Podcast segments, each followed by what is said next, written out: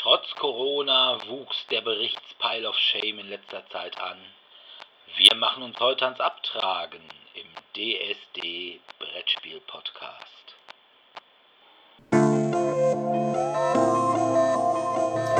DSD, der Brettspiel Podcast.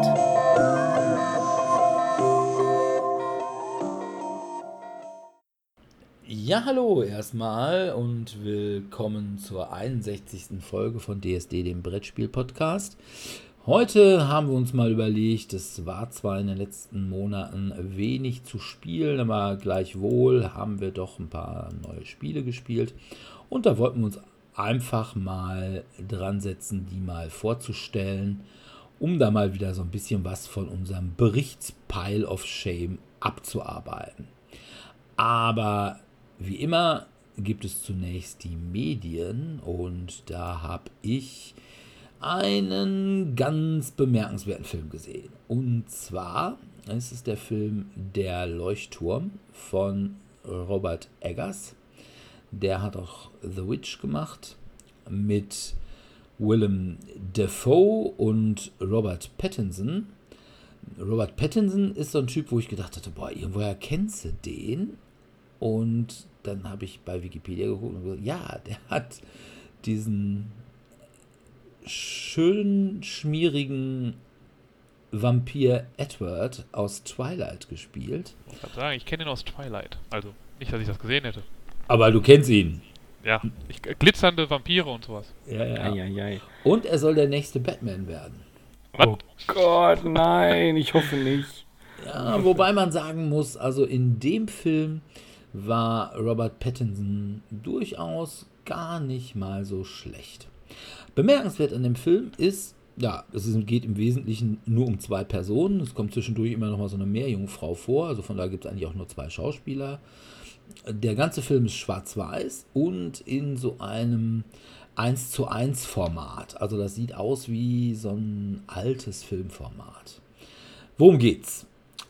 Der tyrannische Tom Wake, ein ehemaliger Seeman mit einer Beinverletzung und sein neuer Gehilfe Ephraim Winslow, der seine Stelle als Holzfäller in Kanada aufgegeben hat, treten irgendwann Ende des 19. Jahrhunderts, genau wird das nicht gesagt, gemeinsam eine vierwöchige Schicht als Leuchtturmwärter auf einer kleinen felsigen Insel in Kanada. Und zwar an der Spitze Nova Scotias an. Die finden sich eigentlich im Anfang nicht ganz so toll. Also der von Robert Pattinson gespielte Winslow, der möchte zum Beispiel auch mal die Leuchtturmlampe bedienen und da sagt dann Willem Dafoe, nee, das wäre seine Aufgabe, er wäre hier der Leuchtturm-Obermotz.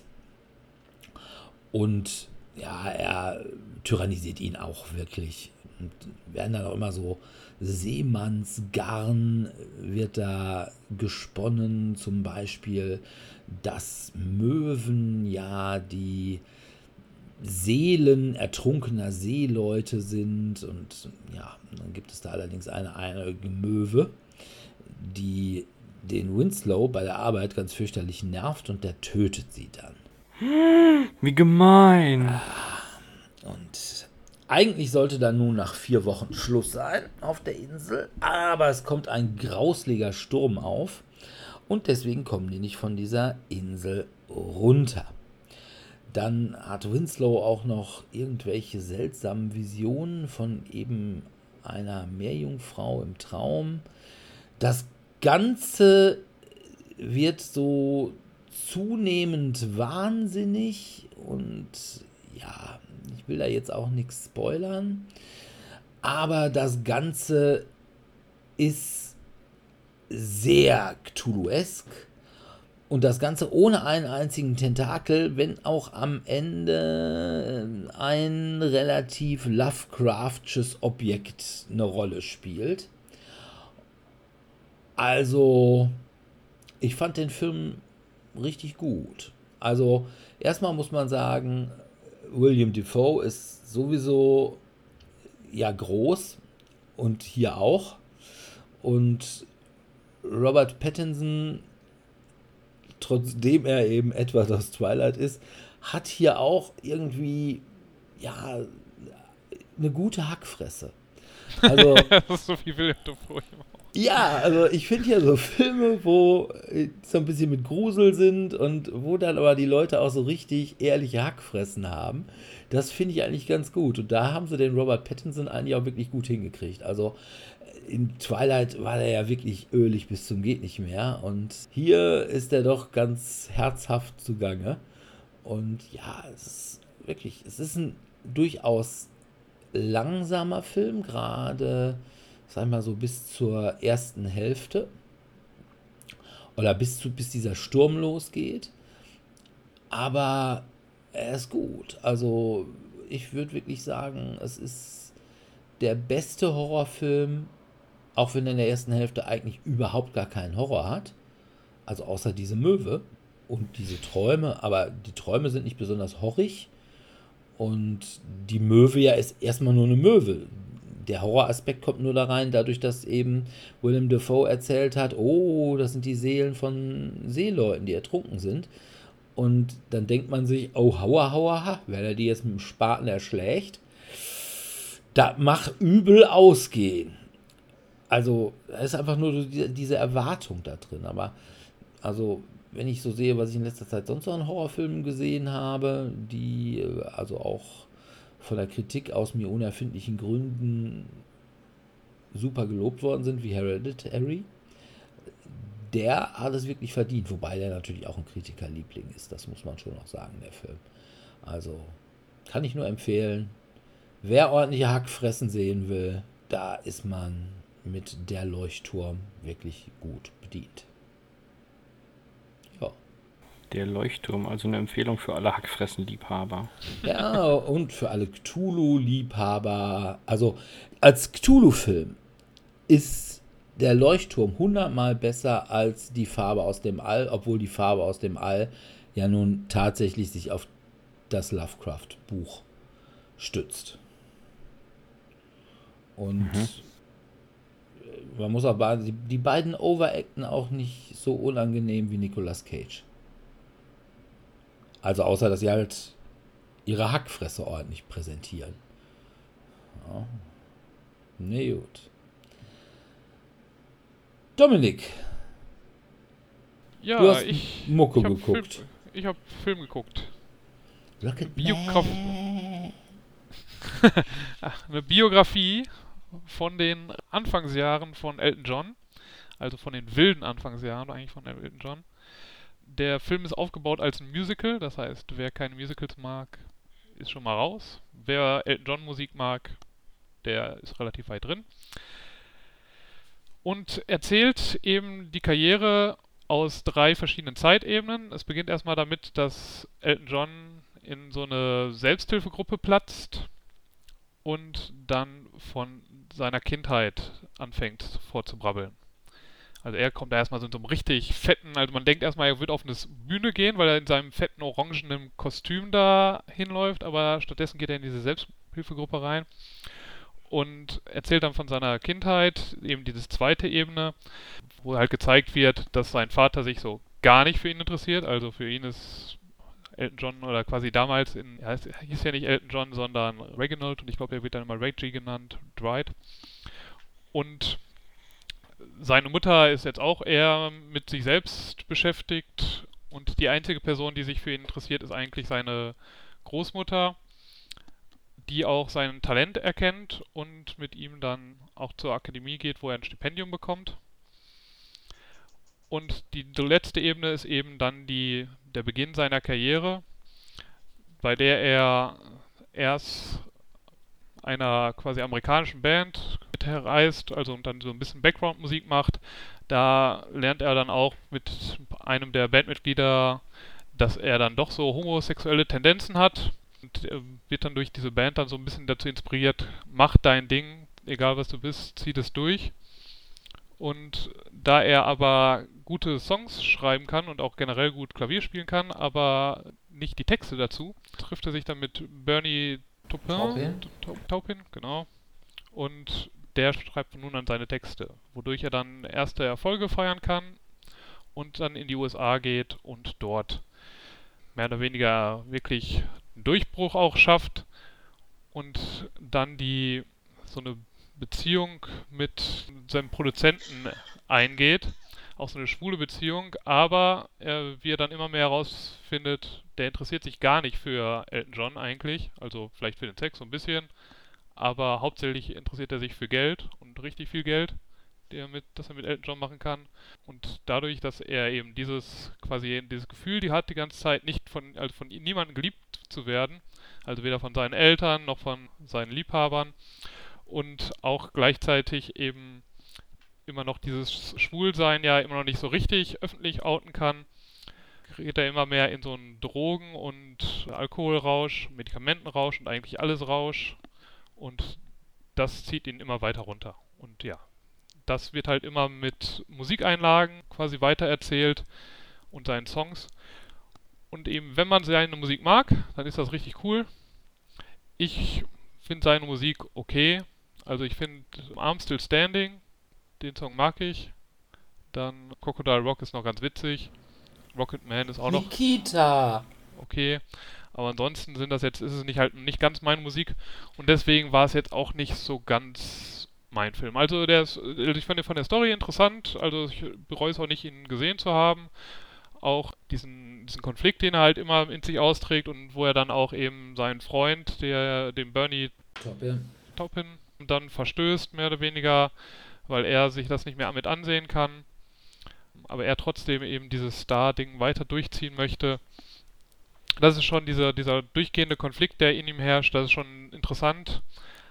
Aber die Musik ist eben jetzt nicht so 100% meins und deswegen, obwohl ich ja doch eine Affinität für Musicals habe, hat mich das jetzt nicht so hundertprozentig umgehauen. Also es ist durchaus empfehlenswert, ich kann ihn durchaus empfehlen und insbesondere wenn man seine Musik mag, wenn man sich jetzt für seine Geschichte nicht interessiert und die Musik nicht mag, dann würde ich den Film nicht empfehlen. Ja, also ich habe den auch bisher noch nicht geguckt. Also ich finde auch Elton John okay. Ich kann den Elton John-Hype, der auch, ich sag mal, im Rahmen dieses Films wieder so ein bisschen aufgekocht ist, den kann ich nicht nachvollziehen. Also ja, es gibt nette Songs von ihm, keine Frage. Ich fand sein Auftritt da in den 90ern bei Dianas Beerdigung. Candle in the Wind. Genau, das fand ich ein bisschen. Hä? Hm, ja, äh, nee, eher nicht. Also das fand ich so ein bisschen aufgesetzt und so, auch so ein bisschen gefühlsheischend. Ja, ich meine, er ist ja, also, ich glaube, er ist schon wirklich so ein Paradiesvogel, ne? Und das, das lebt er dann da halt aus, wobei es halt ja schon, also in dem Film wird es halt immer krasser mit den Kostümen, die er dann anhat. Ja gut, aber man muss jetzt sagen, gerade in den 90ern, also ich sag mal so in den 70ern und vielleicht sogar noch in den frühen 80ern, da war das mit den Kostümen, aber meine Güte, das war halt auch Glamrock-Zeit. Ne? Also äh, da, wer da keine hochtopierten Haare und irgendwelche Ganzkörperanzüge mit ordentlich Glitzer hatte, äh, guck dir David Bowie an. Ne? Der war es nicht. Und wie gesagt, in den späten 80ern und in den 90ern, dann lief der ja irgendwie, ja gut, er hatte immer diesen Brillenfable. Aber sonst lief er ganz vernünftig rum. Aber er hat aber auch seit Mitte der 90er eigentlich auch nichts mehr gemacht, oder? Ich weiß Ja, gar ein nicht, ich glaub- bisschen Disney hat er doch ein Ich paar wollte Sachen gerade sagen, er wird doch immer diese, macht wahrscheinlich immer so Filmmusik, glaube ich, immer noch. Okay, aber jetzt irgendwie. Also da macht er einiges, aber ansonsten Also ich wüsste an- keinen Hit von Elton John, der nach Candle in the Wind kam. Und Candle Ja. in the Wind müsste gewesen sein, weiß ich gar nicht. Wann ist die gestorben? Schon ein Weilchen 95, her. 96, sowas in dem Dreh hätte ich jetzt getippt. Und von da, ja, also ich würde jetzt auch sagen, dass das jetzt kein Film ist, der mich besonders interessiert. Aber ich gebe auch zu, ich ging mir genauso bei dem Freddie Mercury Film weil ich auch Queen halt okay finde, aber auch nicht mehr. Also, dann fand ich schon den Doors-Film besser. Die wurden ja auch quasi ähnliche Zeit produziert, oder? Also irgendwie noch so relativ nach, nah nacheinander. Ja. Äh, der. Meinst du mal, über, über der Queen-Film. Ist von 1990? Nein, nein, ich meinte jetzt hier 91 den so. Queen-Film und den. Ja, äh, Ja, ich glaube, da waren ein paar Monate zwischen. Als ja, also erst kam, glaube ich, der Queen und dann zwei Monate später kam Rocketman oder so. Tja, weiß ich nicht. Ich gucke sowas eher selten, wobei ich sagen muss, den von Queen fand ich inhaltlich gut. Ja. Aber ich kann euch beruhigen, ich habe was geguckt, was total schrecklich war. Irgendwie habe ich. Ja. Also wer mal immer einen furchtbaren, ganz, ganz furchtbaren Film jemandem empfehlen möchte, der sagt, boah, guck dir mal bitte Siberia, tödliche Nähe an. Das ist ein Film von und mit Keanu Reeves. Das muss nicht schlimm sein erstmal. Also wir haben vorhin schon im Off drüber gesprochen. Die ersten sind meistens gut, die danach Nein. nicht so. Außer Dirk, der findet die generell nicht gut. Ja, was soll ich sagen? Inhaltlich, Diamantenhändler macht zweifelhafte Geschäfte mit russischem Oligarchen. Ist ja schon mal per se nicht so cool. Und oh, welch Wunder, es klappt alles nicht so wie geplant. Und man hat ja so ein gewisses Vorurteil und Klischee gegenüber Russen, alle so ein bisschen minder bemittelt, alle so ein bisschen Outback, die brennen ihren Fusel nicht selbst und wenn dann doch und nennen es aber Wodka und nicht Moonshine. Und sehr rau, das Ganze spielt natürlich in der Nähe von Dnipropetrovsk oder auch. Nein, also so, da spielt es jetzt nicht direkt, aber das ist, ist die einzige Ortschaft, die ich mir so merken konnte, die wirklich mitten im Nirgendwo ist. Es ist konkret das sibirische Mirny, also in, noch ein bisschen was im St. Petersburgischen Bereich. Es ist viel mit Untergrund und Übergrund und wer hat Diamanten und was passiert mit denen und die Rahmenhandlung ist, wenn ich es richtig verstanden habe, tatsächlich, er möchte an einen Russen Diamanten verkaufen, die er aber physisch nicht hat, weil das mit der Schmuggelei ja immer so eine Sache ist. Die hat seinen Kumpel und er versucht gefühlt den halben Film seinen Kumpel zu erreichen. Und muss natürlich diverse Käufer, Subkäufer, Zwischenhändler immer damit äh, ruhig stellen mit irgendwelchen Projekten. Und dann ist da natürlich auch noch der Geheimdienst mit drin und gibt am Ende eine große Schießerei. Und was ich aber sehr schön finde, Keanu Reeves ist dieses Mal nicht so der Überheld. Also der kriegt wirklich quasi von Beginn an immer ordentlich auf die Schnauze. Und das ändert sich auch nicht. Er ist eher so. Obwohl er doch bestimmt der Auserwählte ist. Ja, genau, das wird sein, weil er die richtige Pille geschluckt hat. Man weiß es nicht. Und das ist schon sehr unterhaltsam, aber das war es dann auch schon. Dieser Film hat eine erschreckend kurze Eintragungshistorie in einer großen deutschsprachigen freien Enzyklopädie, wo ich mir denke, Alter, das sind nicht mal zehn Zeilen. Und das trifft es ziemlich genau. Also mehr braucht man auch nicht wissen. Es ist 2018 gedreht worden, kostet dich 104 Minuten Lebenszeit, ist freigegeben ab 16. Daran sollte man achten, wenn man irgendjemandem diesen Film empfiehlt. Und wenn man dann da rumwirft und sagt, oh ja, guck auf jeden Fall Siberia, tödliche Nähe. Äh, Und wenn damit einer ankommt, dann wisst ihr, okay, er mag euch nicht. Überraschend ist, dass tatsächlich Veronika Ferres mitspielt. Als Nebenrollendarstellerin. Sie hat dort die Rolle einer Concierge im Hotel. Sie ist die weibliche Chef-Concierge und spricht mit dem Hauptdarsteller. Wow, also ich möchte nichts gegen ihr schauspielerisches Talent sagen, aber die Rolle verlangt so viel ab, Und das, selbst das dass nicht das so, sogar ich hingekriegt hätte. Und sie hat es nicht Zur hingekriegt. richtigen Zeit lächeln, ans Telefon gehen und was sagen, ab und zu eine Kreditkarte hin und her schieben, kriege ich auch noch hin. Es ist furchtbar, dieser Film war echt schrecklich. Ich möchte ihn schnell wieder aus meinem Gedächtnis löschen. Tja, da musst du Men in Black gucken und dann so ein Blitzdings dann nehmen. Ja, so ein Blitzdings, in der Tat, ja. Mein zweiter Film ist auch deutlich besser, da habe ich viel gelacht. Nein, aber äh, ich sag mal, Keanu Reeves, das ist doch auch so ein bisschen Scheitern mit Ansage, oder? Ja, es geht. Also, manche sind ganz gut. Also ich andere behaupte nicht mal, so. selbst hier der Also Auserwählte Bill und Ted's irre Reise Matrix. durch die Zeit ist Matrix einfach ein 1 Must-Have-Scene. war nicht gut. Boah. Was? Blasphemie.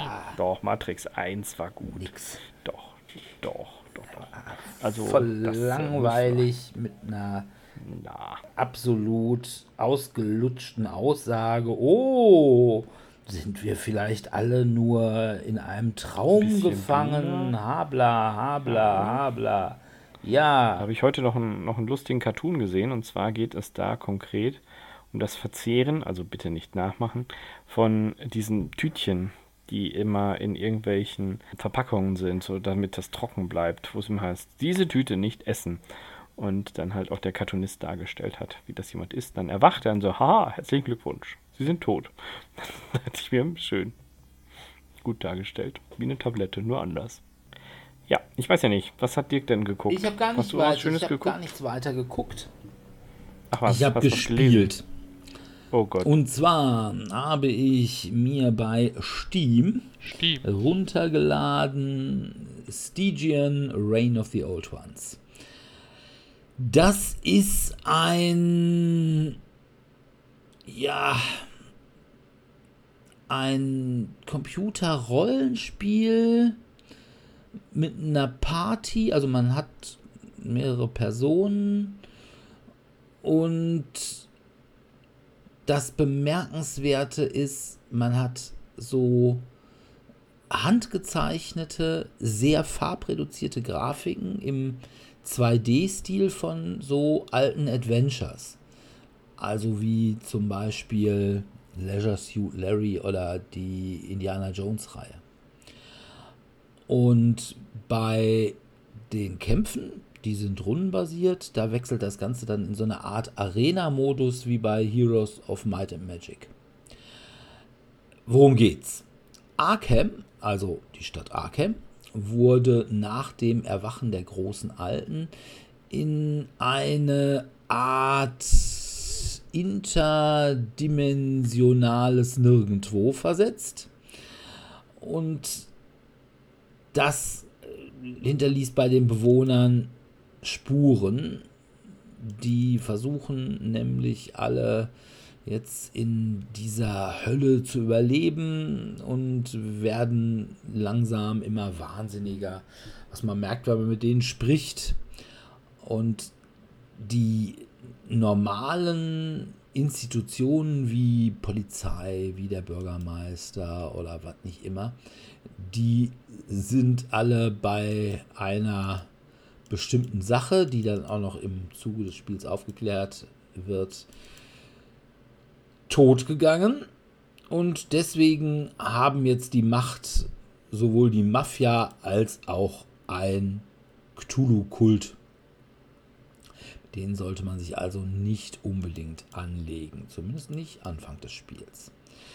Man selbst versucht aus diesem Arkham zu entkommen und hat am Anfang eine Vision, wie so ein, eine gesichtslose Gestalt einem da irgendwie gefühlt Hilfe verspricht und einem sagt, ja, man soll ihn da und da treffen. Das Problem ist, dass dieses da und da eigentlich nicht wirklich zugänglich ist. Und man hat zwischendurch auch immer wieder Visionen und weiß, da muss man irgendwelche Gegenstände finden. Das Ganze ist eigentlich recht cool. Also, auch wenn das Ganze so ein bisschen ja, den Charme eines Indie-Spiels hat, aber es ist halt trotzdem Charme.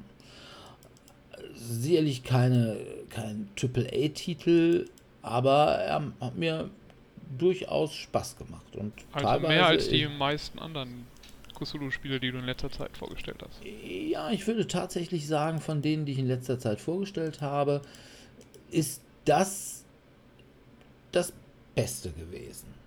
Und auch, sag ich mal so, das Cthulhu-eskeste. Also jetzt sage ich mal so im Rahmen der reinen Lehre.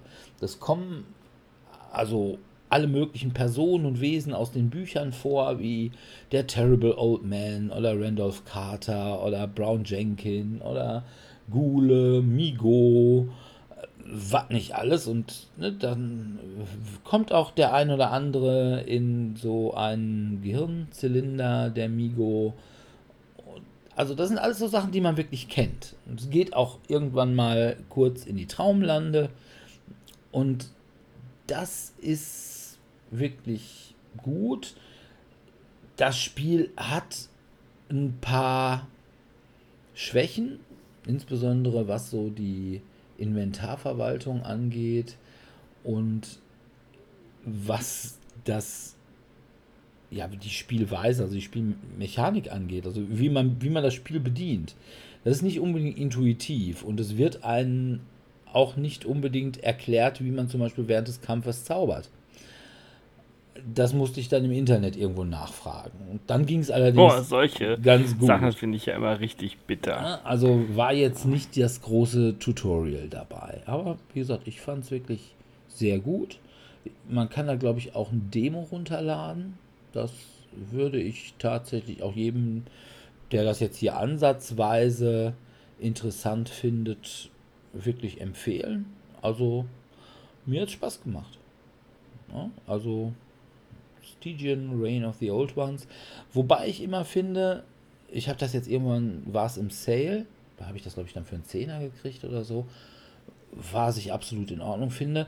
Aber ich glaube, das kostet auch im normalen, also außerhalb des Steam Sales irgendwie 30 Euro und das finde ich dann schon relativ viel.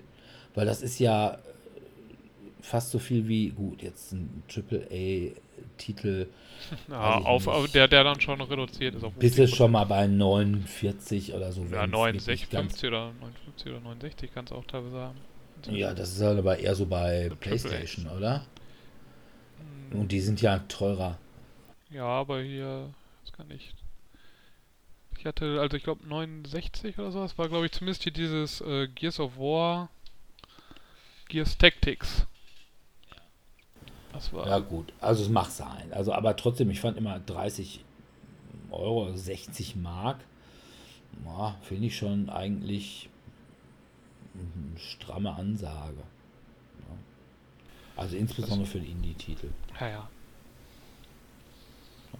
Aber, wie gesagt. Aber wenn es sich lohnt. Stygian, Reign of the Old Ones. Ich kann es empfehlen. Es ist vielleicht auch nicht gar so lang. Also ich sag mal, was weiß ich, ein Fallout 4 mit Open World spielt man länger. Was vielleicht auch daran liegt, dass man echt zwischendurch, doch man hat Achievements, natürlich hat man Achievements, aber man muss keine Dinge sammeln.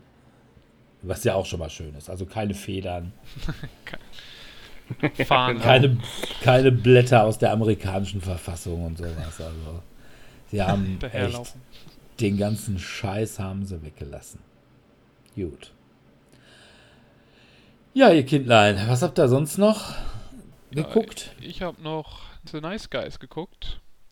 Das ist so eine amerikanische Neo-Noir-Filmkomödie, also ein bisschen Krimi, Action-Krimi, ein bisschen Komödie. Es spielt im Jahr 1977 in Los Angeles und da wird die bekannte Pornodarstellerin Misty Mountains auf einmal Opfer eines Autounfalls und dann wird der Privatdetektiv und Säufer Holland March von der Tante beauftragt, sie zu finden, weil die Tante behauptet, sie zwei Tage danach nochmal gesehen zu haben. March wird gespielt von Ryan Gosling, geht davon aus, dass eigentlich Amelia Kuttner gesehen wurde, weil die ziemlich ähnlich beide aussehen. Und dadurch macht er sich jetzt eben auf die Suche nach Amelia Kuttner diese hat aber den Auftragsschläger Jackson Healy angeheuert, der von Russell Crowe gespielt wird, alle Leute, die nach ihr fragen, quasi ruhig zu stellen, weil sie hat die Befürchtung, dass sie verfolgt wird. Und quasi die versuchen sich dann gegenseitig dann Amelia Kuttner ähm, dran zu kommen, was dann dafür sorgt, dass sie dann halt sich irgendwann über den Weg laufen und irgendwann feststellen, oh, wir suchen das Gemeinsame und nachdem der Auftragsschläger, der Russell Crowe, Ryan Gosling einmal kurz den Arm bricht, man stellt dann fest, oh, da scheint ein bisschen mehr hinter zu stecken, vielleicht sollten wir doch zusammenarbeiten. Und ja, da ist dann ziemlich viel Action und ziemlich viel nackte Brüste und ziemlich viel Verschwörung, die überall lauert und die das die ganzen Story ziemlich kompliziert macht für so eine Filmkomödie. Also war es die katholische Kirche. Weil wenn Verschwörung ist, dann waren es entweder immer die Katholiken oder die Illuminanten oder die amerikanische Regierung. Mit der Regierung, also mit dem letzten kommen wir dann schon ein bisschen näher, die dann mit der Wirtschaft wieder im Zusammenhang hängt. Ah, also der militärisch-industrielle Komplex. Ja, wobei es da dann immer eher um Automafia und sowas geht, die halt Ah, okay. sonst was machen.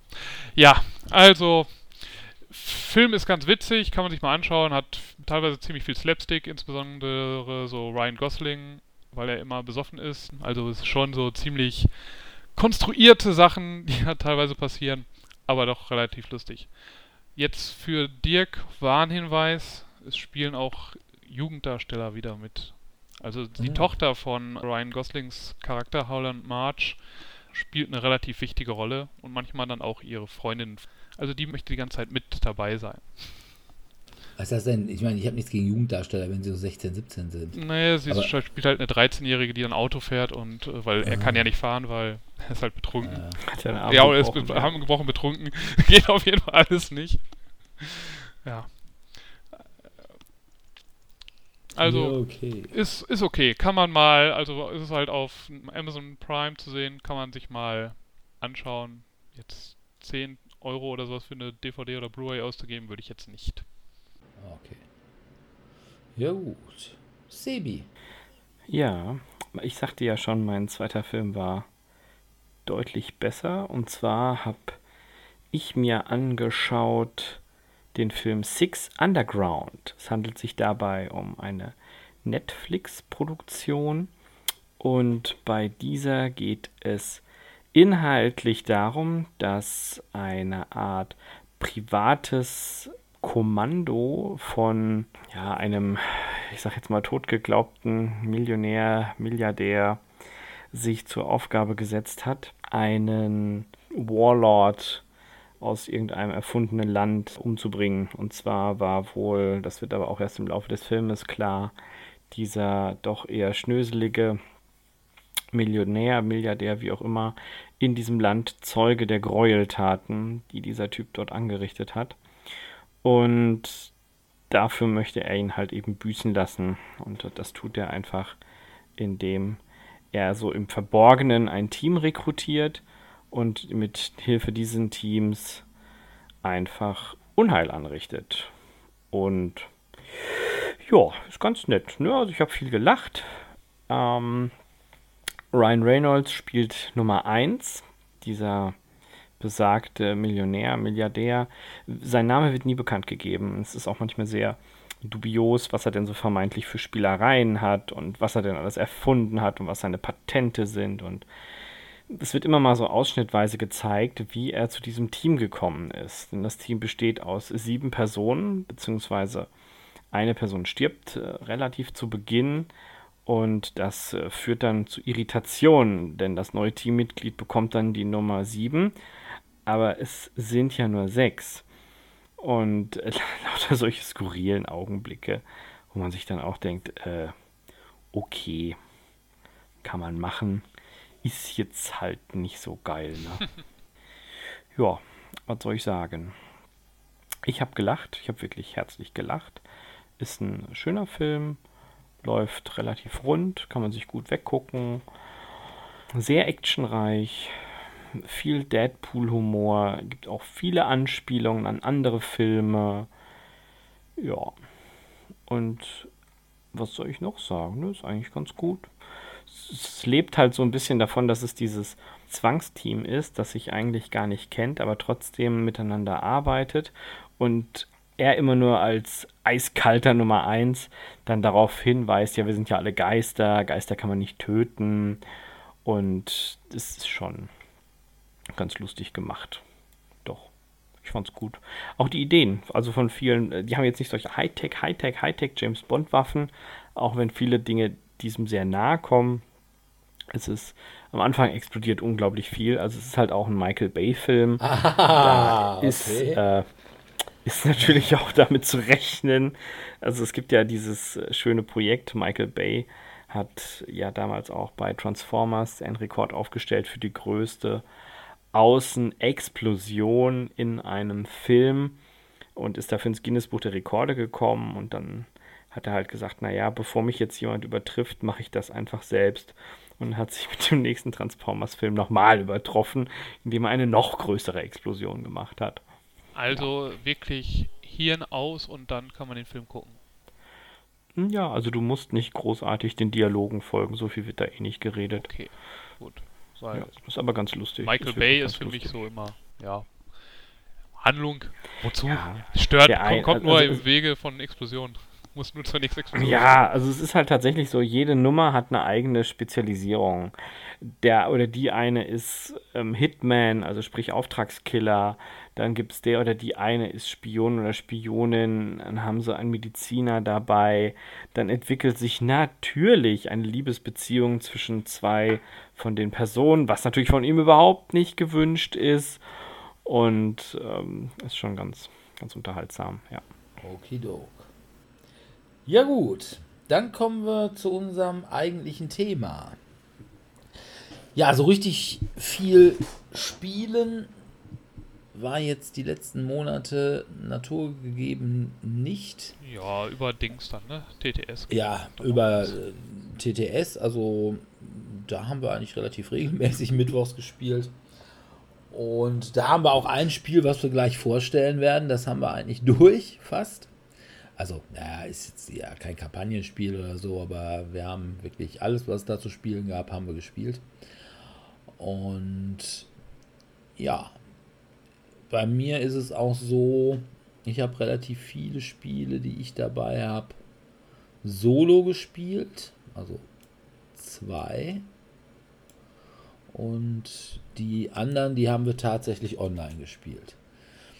Ich fange mal mit den beiden Online-Spielen an, weil Dominik da eigentlich immer dabei war. Und zwar das allererste ist ein Spiel, wo wir schon öfters mal drüber gesprochen haben. Dass es doch mal irgendwie den Weg nach Deutschland finden sollte. Ja, zumal es von einem deutschen Verlag ist. Und zwar von Ravensburger sogar, also quasi dem urdeutschesten aller Verlage, allerdings äh, Ravensburger US. Und es geht natürlich um das Spiel Horrified. Designt wurde das Ganze von Prospero Hall. Das ist ein Designkollektiv. Die haben zum Beispiel auch gemacht Jaws, also der weiße Hai, auch für Ravensburger, was ja jetzt mittlerweile auf Deutsch rausgekommen ist. Dann haben sie gemacht Villainous und Bob Ross, The Art of Chill.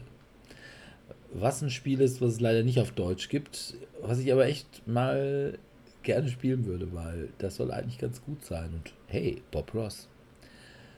Ja, worum geht's bei Horrified?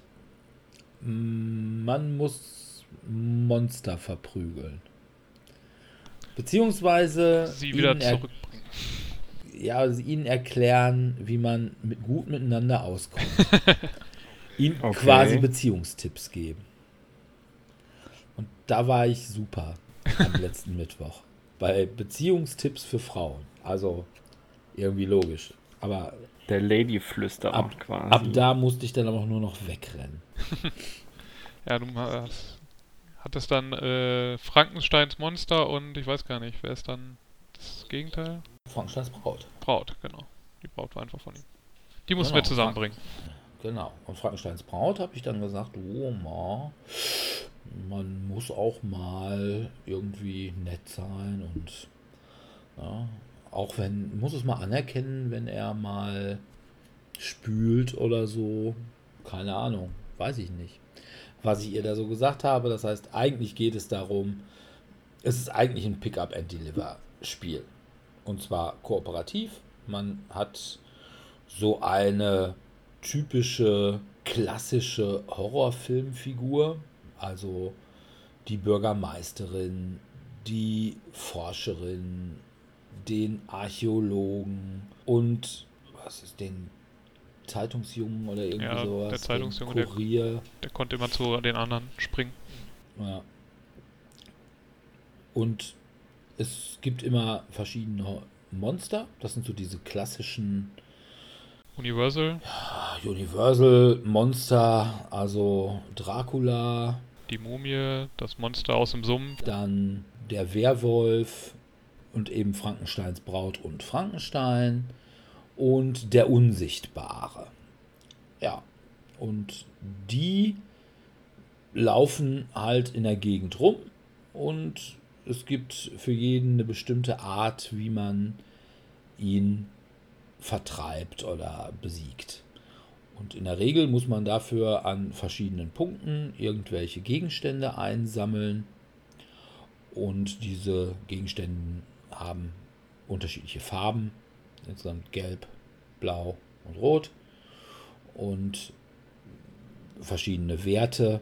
Also es ist im Prinzip in der Beziehung nicht so thematisch. Und die muss man dann in irgendeiner Weise verwenden, um dieses Monster dann eben zu besiegen.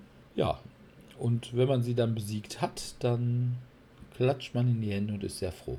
Ja, Also ich finde, das Spiel ist jetzt nicht besonders anstrengend. Ja, ich meine, wir haben ja jetzt zwei, letztes Mal, haben wir, weil wir zwei neue gespielt haben, haben wir ja nur mit zwei gespielt. Also man kann dann ja mit drei oder vier Monstern gleichzeitig auch sogar spielen. Sollte halt vielleicht erstmal eben immer mit zwei Monstern spielen, wenn man neue Monster reinfügt, damit man erst nochmal guckt, wie die sich spielen, aber prinzipiell ist jetzt nicht das Allerschwerste, ja, stimmt schon. Die ist, glaube ich, auch von den Regeln nicht super komplex. Also die kriegt man relativ zügig hin. Also ich würde sagen, wirklich gutes Familienspiel. Ja, ich meine, die, Für- die Monster werden auch komplexer schon, aber also jetzt hier die Mumie zu besiegen war jetzt so ein bisschen, wo man so ein bisschen Schieberätsel ja dann noch hatte. Ja, okay.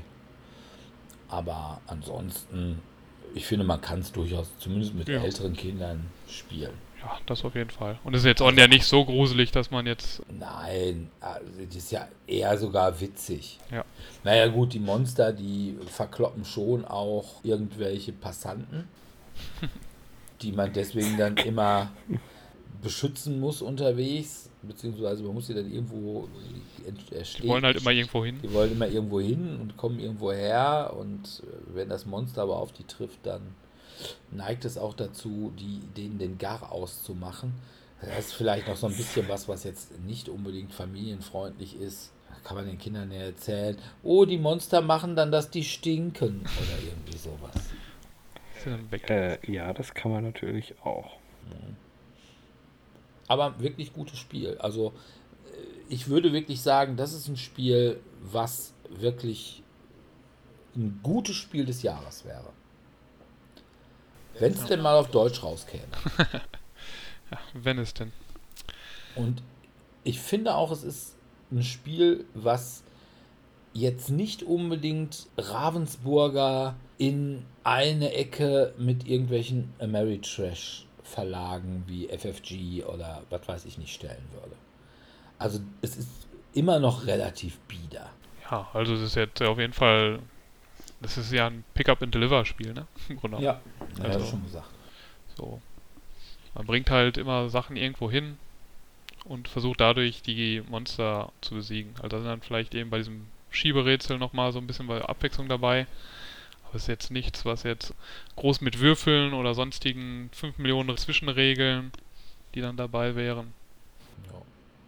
Und letzten Endes ist es sogar ein Eurogame. Ja. Also du hast zwar immer diese zwei Würfel, die du würfelst, wenn das Monster auf dich trifft irgendwie oder auf den Passanten, aber das ist auch das Einzige. Der Rest ist einfach nur Aktionen und dann aufnehmen, ablegen, irgendwas machen. Und mit irgendwelchen Sonderfähigkeiten irgendwas machen. Also ein reines Eurogame. Also wie gesagt, ich, nachdem ich es gespielt, sonst hätte ich gedacht, oh ja, hm, Thema mit Monstern und hast du nicht gesehen, kann ich mir schon vorstellen, dass Ravensburger da nicht unbedingt äh, im deutschen Markt dafür bekannt werden will, dass es jetzt, weiß ich nicht, Simon Horrorspiel. 2 ist. Aber für Horrified, also ich würde mal sagen, das ist jetzt nichts, was thematisch über Dracula von Kosmos rausgeht. Hm. Und trotzdem wirklich ein wirklich gutes Familienspiel. Also, wie gesagt, das wäre für mich ein Spiel des Jahreskandidat, der, wenn er gewinnen würde, ich sagen würde, ja, hat er komplett verdient. Wirklich. Ja, das kommt aber selten vor. Wirklich gutes ja, Spiel. Wenn, wenn es denn mal hier hinkommen würde.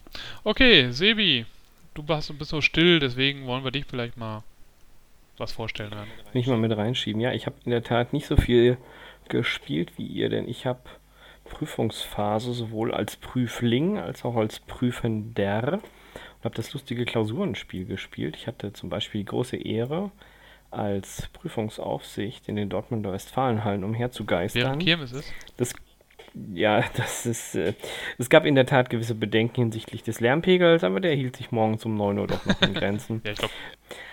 Also von daher konnte ich leider nicht so viel spielen, aber ich habe im Vorfeld schon gesagt, ich habe dennoch ein Spiel gespielt, denn auch ich war bei einem Spielerabend, aber nachdem ich den Jungs erzählt habe, hier, ich habe XYZ gespielt, sagten die, das ist ja alles alt, ne? Hast du irgendwas vor? Oder eher gesagt Nacherscheinung von 1990. Und dann sage ich, ja, und zwar habe ich gespielt What Do You Meme, eine deutsche Ausgabe. Es bewirbt sich selbst als das Partyspiel für Meme-Liebhaber. Das muss ich ein bisschen ausholen. Was ist ein Meme? Ein Meme ist eine, ich sag jetzt mal, bildliche Momentaufnahme von Momenten im Leben von Menschen, Tieren, Cartoonisten oder ähnlichem die nicht immer vorteilhaft ist für die betreffende Person. Zum Beispiel bewirbt hier die Homepage auf der Rückseite ein, ein Bild, das wohl durch die Presse ging. Im Hintergrund sieht man ein Haus in Flammen stehen und im Vordergrund ganz groß das Gesicht eines Mädchens, das sich eben zur Kamera umdreht und da hinein grinst und zwar relativ spitzbübig. Und das ist eigentlich auch schon das ganze Spielprinzip. Es ist, wie gesagt, ein Low-Level-Kartenspiel, wobei es erst ab 18 ist aufgrund der Bilder und der angebotenen Texte. Es wird eine Karte gezogen mit einem Bild und die Mitspielerinnen, Mitspieler müssen dann aus ihren Handkarten, dererlei sie im Schnitt fünf Stück haben, das herausnehmen, was vermeintlich am besten ihrer Meinung nach zu diesem Bildabschnitt passt. Und ja, was soll ich sagen, ne? Es ist schon sehr. Also man kann es auch so spielen, indem man einfach immer stumpf eine Karte aufdeckt und verdeckt dem anderen zuschiebt und sagt, wird schon passen. Und äh, manchmal ist es tatsächlich so, oftmals aber auch nicht. Es ist so, so ein beinahe Spiel, würde ich sagen. Also für Leute, die wenig spielen, ist es ein Spiel, weil sie denken, oh geil, ich habe eine Karte, ich ordne was zu. Für richtige Spieler ist es kein Spiel, sondern einfach nur äh. Denn es ist so ein bisschen Card Against Humanities oder auch BAM. Mit Bildern. Mit Bildern. Und das haben wir ja schon hinreichend in anderen Podcast-Episoden erklärt. Das ist kein richtiges Spiel. Ne? Das ist. Also das war lustig, lustig für so 10 Minuten maximal. ja, also es, es, es, kann, kann durchaus lustig sein, aber äh, pff, oh nee, also meistens ist auch derber Fäkalhumor im Raum und das ist einfach nicht so meins. Also ich mach's mit, ne, der Runde zuliebe, aber ich würde es jetzt nicht als Kaufempfehlung rausgeben. What do you meme? Die deutsche Ausgabe. Okay. Ja, Dominik und ich, wir haben noch ein weiteres neues Spiel, oder für uns neues Spiel online gespielt, allerdings mal nicht über einen Tabletop-Simulator, sondern tatsächlich über Skype. Mit Video. Und mit Video, genau. Dabei haben wir uns dann aber nicht gesehen, sondern wir haben eigentlich das wesentliche Spielobjekt nur gesehen. Es geht um das Spiel Wavelength. Das ist bei Schmidt Spiele erschienen und ist von Alex Hagney, Justin Vickers, die beide unter anderem Monikas gemacht haben. was wohl so eine Variante oder ein Vorläufer von Sag's mir eigentlich ist. Beziehungsweise sie haben beide den gleichen Vorläufer, nämlich Celebrities. Und, oh Wunder, Wolfgang Warsch. Nachdem ich dieses Spiel gespielt habe, frage ich mich, was hat Wolfgang Warsch da gemacht? Also, ich habe keine Ahnung, also wirklich nicht. Und das ist jetzt auch nicht irgendwie negativ oder so. Ich frage mich, wozu brauchte man für dieses Spiel Wolfgang Warsch? Das heißt jetzt nicht, dass das Spiel schlecht ist. Oh Gott, ich fand das sehr unterhaltsam. Oh, ist ganz witzig. Aber ja, dann Dominik, erklär's uns doch noch mal eben kurz. Ja, man hat zwei Teams und die spielen halt gegeneinander. Wenn das eine Team dran ist, hat das andere Team erstmal relativ wenig zu sagen, weil es hat eine Scheibe, wo, an der gedreht wird, die ist verdeckt. Dann sieht ein Mitglied, also das Chefmitglied des Teams, sieht dann die Scheibe, sieht dann, wo die Punkte sind. Also wenn wir haben so einen Halbkreis und wenn das jetzt ziemlich weit links ist, dann mache ich das wieder zu schaue mir dann die Kategorie an. Da könnte dann. Kalt oder heiß. Kalt oder heiß. Und dann würde ich sagen, wenn es jetzt besonders weit links ist, ja, so ein, so ein Eiswürfel ist schon mal erstmal relativ kalt. So. Ja. Wenn ich jetzt richtig kalt gehen würde, würde ich vielleicht irgendwas gefrorener Stickstoff oder sowas dann nehmen, damit es noch kälter wird. Und dann versucht eben mein anderes Teammitglied oder eben meine Gruppe, je nachdem wie viel mit wie vielen Leuten man das spielt, so herauszutippen, wo liegt das denn jetzt auf diesem Halbkreis? Und, und wenn die Gruppe das entschieden hat, darf dann die andere Gruppe noch, um zumindest noch so einen Punkt bekommen, entscheiden, ob die Mitte, also die vier Punkte, das ist also die Maximalpunktzahl, ob die weiter links oder weiter rechts von dem ist, was die getippt haben. Wenn ich jetzt richtig liege ähm, und ich habe jetzt vielleicht nicht genau die Mitte getroffen, sondern war bei, bei drei Punkten, aber es war trotzdem weiter links, dann bekommt das andere Team auch dann noch einen Punkt. Ja. Und im Grunde genommen ist das schon das Spiel. Und man macht, spielt das so lange, bis man, ich weiß nicht, 10 Punkte hat oder sowas. Ja, bis einer 10 Punkte hat. Ja. Und da muss ich auch tatsächlich sagen, da finde ich. Punkte also diese, so Ja, diese Punktewertung ist eigentlich das, was an dem Spiel bekloppt ist, wie bei vielen Partyspielen oder bei Spielen, die so in der in diese Richtung gehen. Da ist eigentlich das Erraten und ja, das, was dann dahinter steht, ne? So, wenn einer sagt, irgendwie beliebt und unbeliebt. Und dann sagt dann einer, was weiß ich, keine Ahnung. Donald Trump. So, und dann ist die Frage, hier in Deutschland oder in den USA? ja, oder ne, sowas. Und ne, wenn man da, wenn wir heiß und kalt, ne? Das ist ganz heiß und einer sagt, ja, äh, Heizung. Und man sagt, naja, Heizung ist halt so mittig. Ja, kann ja auch aus. Äh, äh, hast du nicht irgendwie Sonne oder pf, keine Ahnung, Herdplatte? Aber äh, diese, diese Diskussion, das ist eigentlich das, was lustig dabei ist. Und dann finde ich tatsächlich, du musst ja quasi nur zweieinhalb Mal richtig tippen und hast dann deine zehn Punkte. Das heißt, ich finde eigentlich die Runden viel zu kurz. Ja geht viel also, zu schnell und es ist dann schwierig dann aufzuholen, wenn mal einmal, weil jemanden wenn einmal komplett dagegen genau, war ja. Tipp da gegeben wurde, mit dem ich nichts anfangen konnte, dann ist es halt schwierig, nochmal heranzukommen. Ja. Also ein Spiel wie zum Beispiel Just One, wo ich auch sage, das macht es viel mehr Spaß, es zu spielen, als tatsächlich irgendwelche Punkte zu zählen. Also bei Just One finde ich immer auch diese, oh, wir haben 13 Karten, damit wir nachher lesen können, oh, da ist aber noch Luft nach oben. Hm, hm, hm. Ist auch komplett Unsinn. Und ich will nicht sagen, aber ich glaube, der Teil ist von Wolfgang Warsch. Mit den Punkten. Ja. Aber ansonsten, ja, kann man mal spielen. Aber es ist im Wesentlichen Plast großes Plastik-Gimmick. Ja. Also, wie gesagt, es ist ganz, ganz witzig. Kann man, ist ein ist nicht, mal ein netter Zeitvertreib. Ich würde dann vielleicht auch irgendwann die Punkte einfach wieder weglassen. Ja. Aber es gibt doch schon, also wie gesagt, Just One ist schon ein netteres Partyspiel. Ja, also ich würde sagen, viele äh, Partyspiele sind netter. Auch Decrypto finde ich ja. netter, obwohl es in die gleiche Richtung geht, dass man sich so ein bisschen auch seinem, äh, seinem Mannschaft, seinem Teamkollegen anpassen muss und sagen, ich muss jetzt Wörter sagen, die der Auch versteht. auch rausfindet. und aber auch dafür die versteht. anderen dann nicht. Genau. Aber das, ist- das ist halt bei Decrypto ist halt dann schon mehr zum Denken noch, ne? Also wenn es jetzt ein wenn man da noch gut bei am Trinken ist, dann ist vielleicht Wavelengths noch ein bisschen einfacher. Ja, gut, das mag sein. Ja, gut.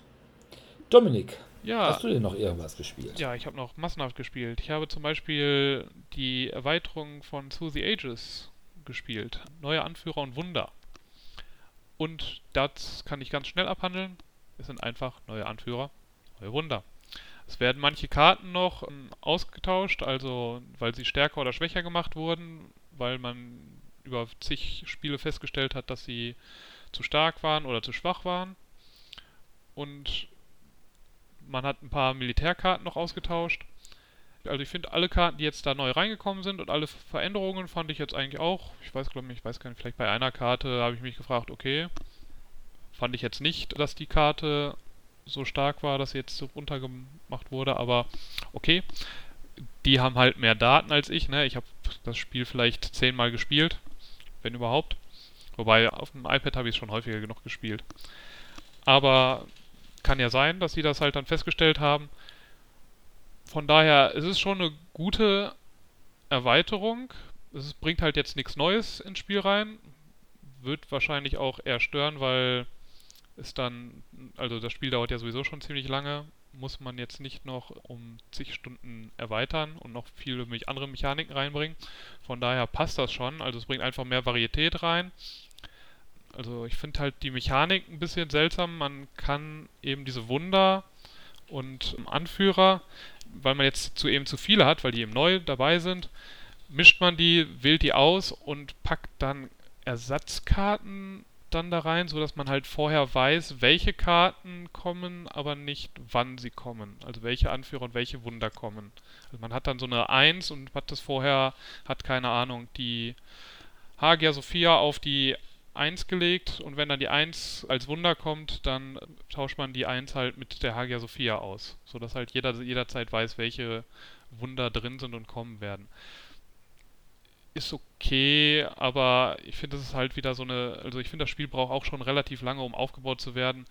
Ich würde einfach immer so ein paar Wunder reinmischen und fertig und ist doch egal, ob die jetzt, ob man das jetzt weiß. Wenn ich jetzt ständig immer noch diese nummerierten Karten reinmischen muss, dann wieder austauschen muss mit den richtigen Karten, macht das für mich ja unhandlich, das Spiel. Also es verliert da ein bisschen meiner Meinung nach am Flow. Hat eben, wie gesagt, den Vorteil, dass man ein bisschen besser planen kann, aber ja, notfalls kann man sich einmal kurz, wenn man es ein paar Mal gespielt hat, kann man auch mal kurz am Anfang sagen, welche Karten noch drin sind, wenn man sie raussortiert. Aber ja, muss jeder für sich entscheiden, ob er das gut findet oder nicht. Und der zweite, für mich wesentlich größere Nachteil bei der Erweiterung ist der Preis. Weil ich finde 30 Euro für ein Für paar, ein paar Karten. für ein paar Karten vollkommen übertrieben. Also es kostet ungefähr 30 Euro. Es ist, wie gesagt, es ist eine gute Erweiterung. Die Veränderungen sind gut, die neuen Wunder sind gut, die neuen Anführer sind super, fügt sich so, so wunderbar ins Spiel ein. Aber am Ende des Tages sind es einfach ein paar neue Karten. Ja, also zugegebenermaßen, die haben alle Militärkarten nochmal neu gedruckt. Warum? Weil irgendwie durch ein neues Druckverfahren die Rückseiten von sich von den alten Karten hätten also so unterschieden hätten, dass man das halt erkennen könnte. Aber das ist dann ja eigentlich nicht mein Problem, dass jetzt nochmal die Militärkarten nochmal komplett drucken mussten. Das ist ja eine. Naja, also wie gesagt, ich finde halt, das Preis-Leistungs-Verhältnis stimmt für mich nicht so ganz. Ansonsten, also wenn man es jetzt irgendwie mal als irgendwie in einem Verkauf sieht für 20 Euro, auf jeden Fall für jeden, der Suzy Ages mag, sofort kaufen. Ansonsten würde ich sagen, ist es halt was für Leute, die Suzy Ages wirklich regelmäßig spielen und das halt jetzt ein bisschen Variation drin haben und dann sagen, ja komm, ich spiele das so regelmäßig, da sind auch die 30 Euro okay. Aber vom das, was mir in der Box drin ist, da war ich schon gedacht, oh, 30 Euro dafür. Ich finde tatsächlich auch in letzter Zeit, dass einige Erweiterungen extrem überteuert sind. Ich stand neulich vor der neuen Sagrada-Erweiterung. Und das sind ja zwei Erweiterungen. Eine ist so ein bisschen größer. Jo, die gibt einen weiteren Spieler. Das heißt, da ist dieses Pappkirchenfenster auch bei, wo man die Würfel reinsetzen kann. Und die andere sind tatsächlich wirklich nur ein paar neue Karten. Und ja, 30 Euro und 20 Euro. Und die kleine Erweiterung ist tatsächlich in so einer, ja, in so einer 10-Euro-Box von Pegasus halt. Und da habe ich auch gedacht, ich sag mal, Kinders, was soll das denn jetzt hier? Ne, für ein paar Karten wollt ihr dann auf einmal wirklich 20 Euro bzw. 30 Euro für ein paar Karten und ein so ein Ding. Und das, obwohl ja dieses Sagrada-Spiel irgendwie, weiß ich nicht, 32 oder 35 oder sowas kostet. Also fast nochmal das gleiche. Also, ich weiß nicht, was das soll. Also, ich bin jetzt echt keiner, der sagt, ich stelle mich an, was Spielepreise angeht. Aber da muss ich dann doch schon mal sagen, da übertreibt er jetzt ein bisschen, wenn man so sieht, was man sonst so für 30 Euro an Spielen kriegt. Ja, muss nicht unbedingt sein. Also auch wenn ich jetzt wirklich bedenke, ja, ich habe natürlich bei Erweiterungen eine geringere Auflage als beim Grundspiel. Allerdings beim Spiel von, von einer, sag ich mal, von einem breiten Potenzial wie Sagrada, was ja nun wirklich auch im Spielwarenladen oder im Kaufhaus teilweise rumsteht, da sollte man eine Erweiterung möglicherweise auch billiger anbieten können. Naja, ich weiß es nicht. Gut. Ja. Also ich habe ein günstiges Spiel geschossen. Und zwar bin ich ja schon länger auf der Jagd nach einer Dominion-Erweiterung. Oh, die neueste. Ja, leider nicht. es ist, äh, es ist äh, Seaside gewesen. Oh, die Und älteste. es ist quasi Auf jeden Fall eine der ersten älteste. drei, glaube ich, oder? Ja, es, es ist, glaube ich, sogar die erste Erweiterung. Ich habe die tatsächlich bekommen, habe sie sogar relativ günstig erstanden durch einen Spieletausch. Was soll ich sagen? Vollständig und äh, es ist immer noch ein schönes Spiel. Ich mag Dominion und ich lasse mir das jetzt auch nicht wieder madig reden. Was hast euch. du denn dafür gegeben? Äh, Munchkin Quest. Okay, oh, okay. Dann muss ich ehrlich sagen, dann hat er dich betrogen. Munchkin Quest ist nicht so gut. Ja, Dominion auch nicht. Oh. also er wollte einfach nochmal dich wieder dissen, Basti. Ja, ich merke schon. Ja. Nee, also ich fand's okay, war okay. Ich spiele Munchkin Quest schon lange nicht mehr. Und von daher. Und ich glaube, die habe ich mir gedacht, komm, machst du mal was anderes. Das ist eine ganz gute. Also mir gefällt halt das Element, dass du mit Markern arbeitest anstatt mit Karten dass du vor allem auch Siegpunkte bunkern kannst auf deinen Inseln. Das ist ein schöner Mechanismus. Und ansonsten, ja, und dann halt auch noch explizit für Dirk, habe ich mir natürlich auch passend dazu eine Star Realms Erweiterung gegönnt. Ich könnte dir jetzt aber nicht sagen, welche. Die heißen irgendwie alle so komisch. Ob ich jetzt sage hier Promos, Command, Heroes 1 oder Missions 3, das hilft unseren Hörern reichlich wenig. War das denn eine ich große wollte, oder eine kleine Erweiterung? Oh, keine Ahnung. Das ist die letzte Frontiers Events.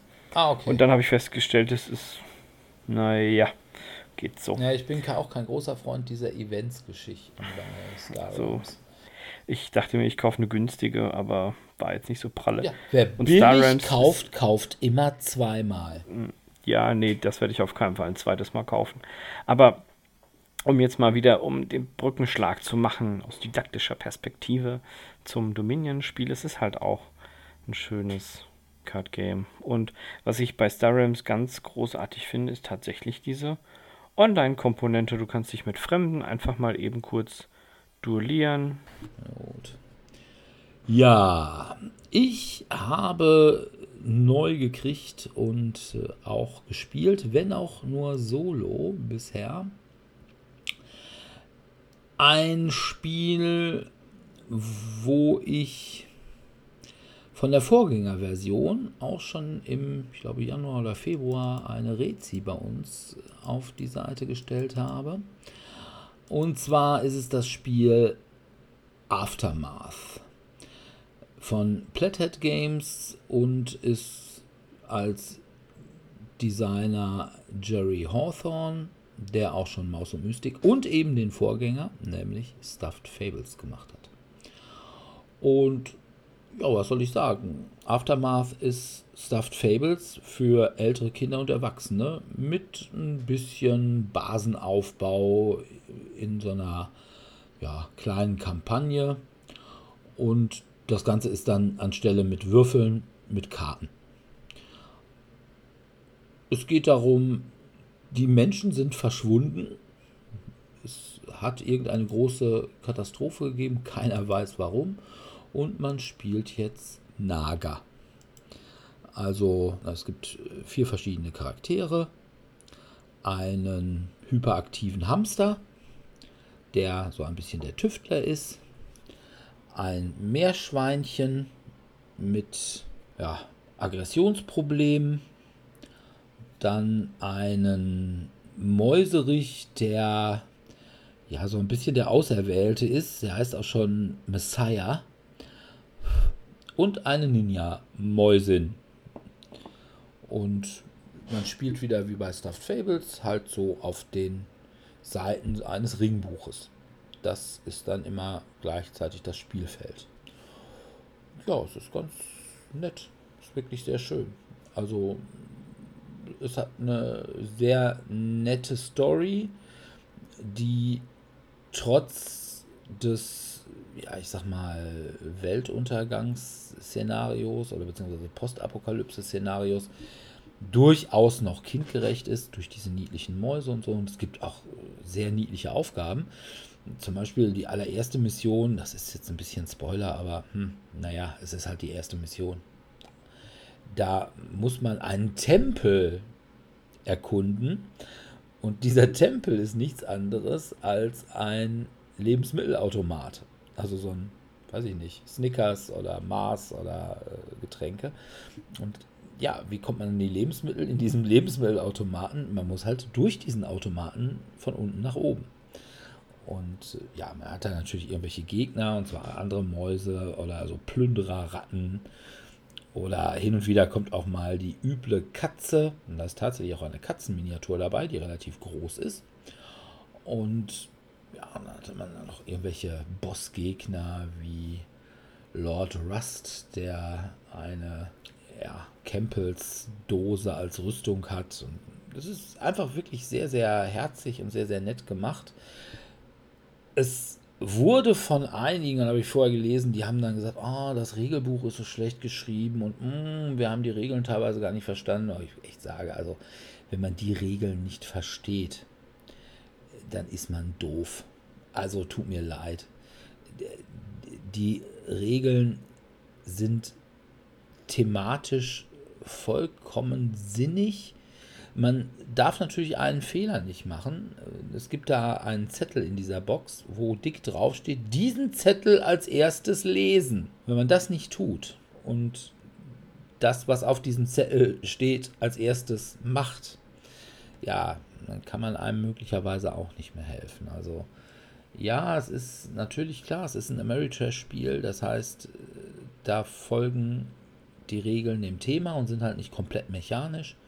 Aber also, wie gesagt, was man sich da aus dem Spiel nicht erklären kann, das erschließt sich mir nicht. Von daher, wer jetzt sagt, hm, Stuffed Fables, ne, irgendwie vom Thema her, das kleine Mädchen, was in, das erste Mal in dem großen Mädchenbett schlafen will, ist jetzt kein Thema, was mich so abholt. Aber ich würde sagen, Mäuse in der Postapokalypse. Das ist schon nicht uncool. Also, es ist auch ein bisschen Maus und Mystik. Halt nur in der Postapokalypse. Und man kann mit Autos fahren. Allerdings tatsächlich nur so, nicht wirklich im Szenario, sondern immer nur so vorher und nachher. Aber das ist cool. Ferngesteuerte Autos. Oder Rollschuhe. Cool. Aftermath. Kann ich nur empfehlen. Ja, Dominik, hast du noch was? Ganz viel. Ich habe ja, zum Beispiel. Fallout Shelter gespielt. das Brettspiel. Also nicht die Hm. App-Variante, die es ja, Ja. vor ein paar Jahren gab. Ist halt Fallout das Eurogame mit Würfeleinlagen. Also Okay. man spielt halt wie bei Fallout Shelter, baut man halt so ein Vault auf. Man hat halt so eine Standardbasis, also so eine Stand Hauptebene, in der man verschiedene Aktionen durchführen kann. Ich weiß gar nicht, wie viele Pips man am Anfang hat. Die interessanterweise halt, das sind alles so kleine Mini-Pips, die aber jeder unterschiedlich gestaltet sind. Also jeder, also ich glaube, von, also wenn von meiner Farbe sind die halt alle unterschiedlich gestaltet. Ich glaube, der, mein Nachbar hat dann die gleichen Pips in seiner Farbe. Aber die machen nichts anderes. Also jeder Pip ist genau gleich. Aber sie sind unterschiedlich gestaltet. Das dürfte Dirk prinzipiell gefallen, wobei bemalen ist da jetzt Also du meinst diese Pip Boys? genau diese Pip Boys hier. Ah, okay. Und das sind halt die Spielfiguren, womit man dann eben auf diese verschiedenen Felder geht, dann Wasser, Energie, äh, Nahrung hat. Man vermehrt sich, indem man dann Nahrung abgibt. Man kann sich Gegenstände holen oder eben den Startspieler-Marker übernehmen. Da hat man wieder dieses Special. Ich habe ja nie wirklich Fallout gespielt, aber das scheint ja so ein Auflevelungssystem zu sein. Zusätzlich kommen dann immer am Ende der Runde, wenn jetzt alle einmal durch sind, kann es eben passieren, dass Monster kommen. Die darf dann jeder auch besiegen. Also du hast immer zwei Würfel und das kann man eben durch Waffen, die man in sich kauft in dem kleinen Marktplatz, kann man das eben verbessern. Ja. Ist ganz nett. Also es ist halt relativ glücksabhängig, auch eben was jetzt eben gerade immer in der Auslage liegt an Sachen, die man kaufen kann. Also ich habe zum Aber das Beispiel. klingt gut. Das- Ist es denn auch ausbalanciert? ja, also es ist halt, man, es kann halt schwierig sein, wenn du jetzt versuchst zu kämpfen und das dann halt nicht schaffst. Also ich habe hinterher aufgegeben zu kämpfen, sondern habe dann versucht nur noch Räume zu bauen, weil das mir dann mehr Punkte gebracht hat. Und es gibt auch einzelne Räume, die einen so Happiness, also Punkte bringen, einfach dafür, dass man nochmal Ressourcen oder sowas ausgibt. Also es ist, ist ganz nett. Also ist, ist halt ein bisschen glücksabhängig. Das heißt, wenn man jetzt so ein reiner Eurogamer ist, dann wird es einem nicht so gefallen. Also einer ja reiner Eurogamer, der sagt, Glück ist was für Anfänger. Der wird das nicht so toll finden. Und halt ein richtiger Mary Thrasher, für den ist halt dieses Worker Placement, dann Ressourcen sammeln, Punkte sammeln, dann doch zu langweilig. Also da reichen dann die paar Monster, die es dann zu besiegen gibt, glaube ich, nicht aus, um das jetzt zu einer super Ebene zu schaffen. Also das ist dann so ein bisschen eher in Richtung, wie ist nochmal dieses Wikinger-Spiel, wo man auch immer so würfeln musste. Ähm, Dingens of Midgard. Ja, Champions of Midgard. Äh, Champions of Midgard. Genau, also so tendenziell ein bisschen. Also wo dann auch ein bisschen das Würfelglück auch davon abhängt, wie gut man ist. Wie gesagt, wenn man hinterher einer von uns hatte dann, der hat hinterher zwei oder drei Waffen und konnte dann eben, also neu würfeln, hatte Verbesserungen plus zwei, plus drei. Da ist es dann schon ziemlich schwierig, eben nicht auf die plus 8 zu kommen oder plus 9, weil so richtig, also eine 12er Karte gab es jetzt auch nicht. Aber ja, ist es ist es okay. Wird jetzt nicht mein Lieblingsspiel werden. Ich habe es auch nicht selber, sondern ein Kollege von mir hat es gehabt. Aber ja, kann man mal spielen. Ist für mich das bessere Fallout-Brettspiel. Nicht wegen der Story, weil die Story ist natürlich wesentlich besser bei dem richtigen Fallout-Brettspiel, aber halt von der Spielmechanik her gefällt es mir besser. Ja, gut, wäre bei mir wahrscheinlich eher nicht so. Ja, das glaube ich. Aber das Spiel hat, finde ich, ja noch einen weiteren großen Nachteil, der es für mich lästig macht, wegzupacken. Nämlich es ist in einer Blechbox. Ja. Also, Also diese, das finde ich ja immer, die kriegst du dann immer nicht vernünftig ins Regal gepackt. ja, ist halt so wieder so ein Ausstellungsstück. Musst du dann Ja. oben auf deinem Regal haben. Ja. Ja, das bringt mich dann gleich auch zu meinem nächsten Spiel. Das ist nämlich auch leider in der Blechbox.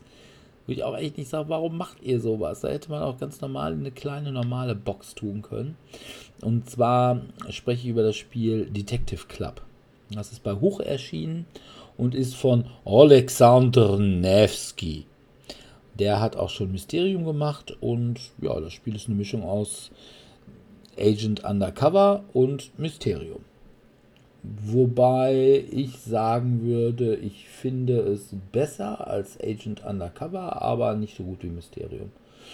Äh, Es gibt also darum, jeder kriegt eine Hand von Bilderkarten Und der Spielführer in der ersten Runde, der guckt auf seine Karten und denkt sich, hm, was für ein Wort könnte ich damit ganz gut beschreiben?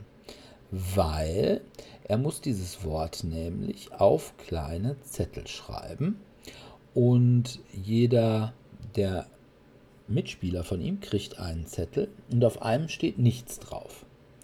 Und bei den anderen steht jeweils das Wort drauf. Und man kann, für das Spiel gibt es auch eine App, dann kann man das, wenn alle diese App haben, kann man das Ganze auch elektronisch erledigen lassen.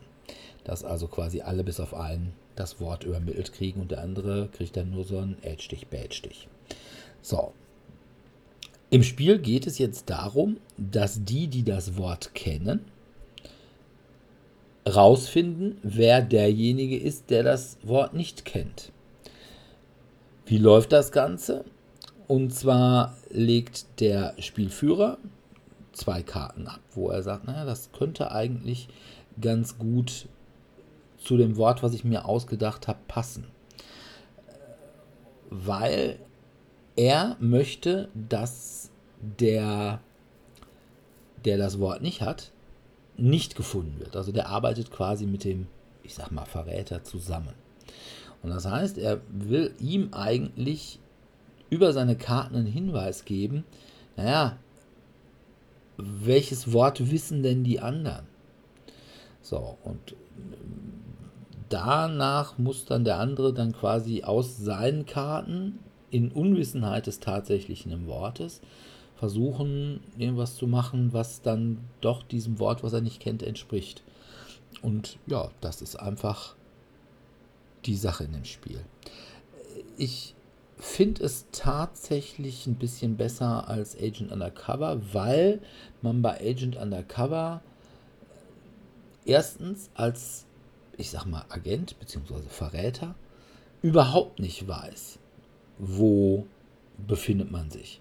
Das heißt, wenn man da als erster drankommt und irgendwas gefragt wird, dann muss man die Antwort so nebulös geben, dass alle anderen wissen, sagen, ja, also das ist jedenfalls, das passt definitiv nicht oder beziehungsweise das ist so nebulös. Wer so eine nebulöse Antwort gibt, der ist bestimmt der Verräter.